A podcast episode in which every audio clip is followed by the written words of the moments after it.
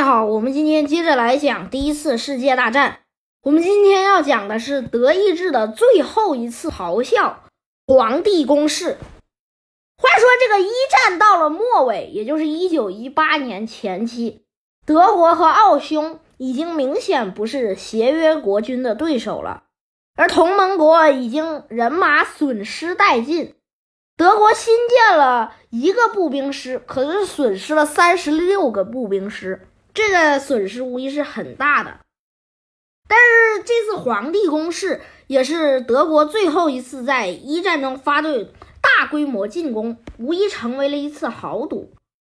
开战前啊，协约国是非常乐观，他们认为德国是必败无疑的，因为美国参战之后，协约国军的力量大幅度加强，而奥匈和德国最后只能慢慢的被 KO 掉。但是为了这次决战。协约国军错了，德军加上了在西线储备的全部家底儿，甚至把东线所有的部队都调来西线，一点都不想防着苏联，因为苏联那时候已经成立了，并且跟德国签署了和平条约。在一九一八年三月二十一日黎明，德军派出大量的优秀战斗人员，也就是突击队或者是反坦克兵。他渗透到协约国军内部，并且绕过据点儿，让后面的部队跟上来扫荡。故事战事也就开始了。四点四十，德军开始大规模炮击，超过一百多万发炮弹在五小时内射出。之后，德军开始冲锋。前哨英军根本就料不到德军还有如此犀利的攻势。北大的溃不成军，兵败如山倒啊！英第一天，英军就伤亡将近两万人，有三万人负伤。而不久，法国也告急。英军本来想让法军配合英军挡住德国人的进攻的，可是法国这时候就告急了。为什么呢？突然呢，在巴黎响起了几声巨响，甚至巴黎铁塔周围的建筑都遭到了炮击。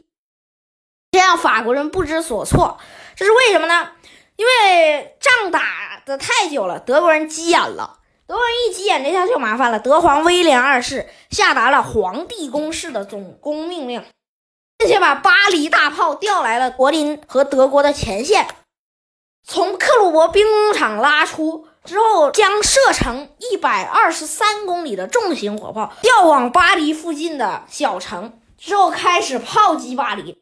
这次没有让巴黎损失多少人啊，但是这无疑振奋了协约国军，以为德军要败北的这种想法也瞬然消失，而突然呢，也振奋了德奥联军的军心。可是就在这个时候啊，德军也是用坦克开始突击，因为德军坦克比英法的坦克火炮都要大，因此遇上基本上是完胜。截止四月第二天，联军损失近两万五千多人。就算美国人都损失了两百多辆坦克，德国人也损失两万多人，而且大量都是精锐部队。德国人虽然获得这个成果呀，但是并没有成功的分割英法联军，并且逐一收割，而是只将联军击退而已。并且分割少量的突击部队，而且还被打了个正着，损失了两万多名精锐部队。到一九一八年七月，德军已经抵达了马恩河，占领了距离巴黎只有三十七公里的战略要地苏尔松。四月时间，德军居然推进了六十五公里。虽然德国人已经是强弩之末，但是这场战斗啊，力度过于消耗，后勤补给不济。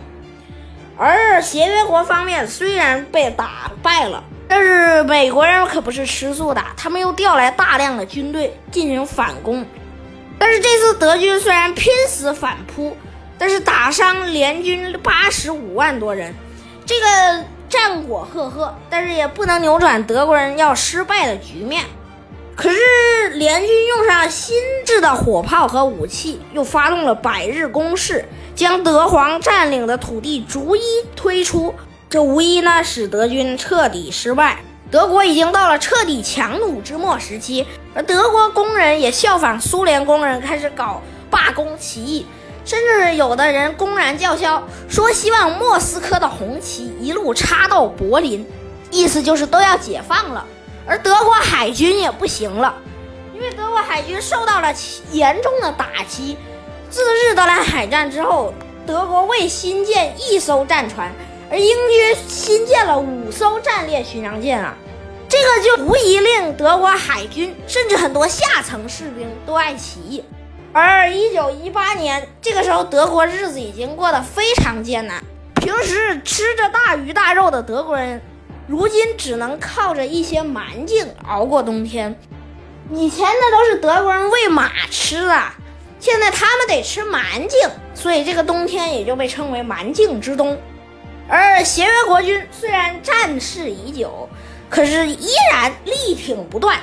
并且对奥匈帝国和德国又开始了不断的进攻，而德国海军每天的口粮只有英国皇家海军的三分之一，所以说德国人真的已经到了强弩之末时期。而德国海军为了偷袭英国，准备再次像陆军一样豪赌一把，发动了海上的皇帝攻势，简称叫做十月二十四号作战计划。这场作战计划。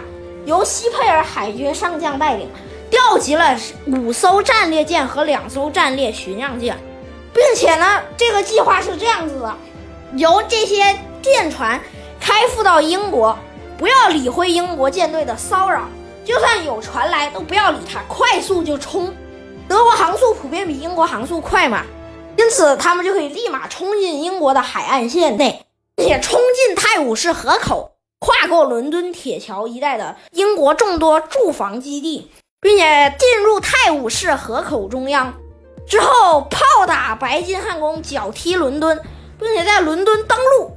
哎，这样子要让英国彻底垮掉，这样子协约国军就会撤走。美国人这边一看英国人给打了，肯定也要跑。那这个计划就发生在工农起义上，海军士兵觉得自己伙食太差。因此也爆发了大量的起义，并且德国军官其实也不想打仗。希佩尔是唯一一个还有点斗志的人。当天晚上，离去往泰晤士河最近的一天晚上，一个军官将桌上唯一的烤羊腿吃了个一干二净。之后，士兵发现军官里手里有一个口袋，结果那个口袋里好像藏了什么东西。他以为啊，那个军官要偷海军的金银器具，其实那个军官偷的只是一块奶酪。而第二天晚上，希佩尔想趁着风高月色，使我冲进英国的包围圈内，把英国人一网打尽。可是西贝尔还没出航，刚到德国海岸线，战列舰图林根号和赫尔格兰号上的水兵就爆发了起义。这西贝尔不慌不乱。将所有战列舰主炮都一齐对准那两艘军舰，并且派出高级军官谈判，并且弹压了这次起义。但西贝尔本来可以继续冲的，但是他也丧失了斗志。最后，他就下令所有舰队返回德国本土吧，毕竟这个计划太奢望了。英国伦敦附近有重要的据点和海防炮台，而且战列舰把英国围住，你根本就进不去。所以海军和陆军都如此消沉。那么，只有空军还有斗志，咱们下集再讲。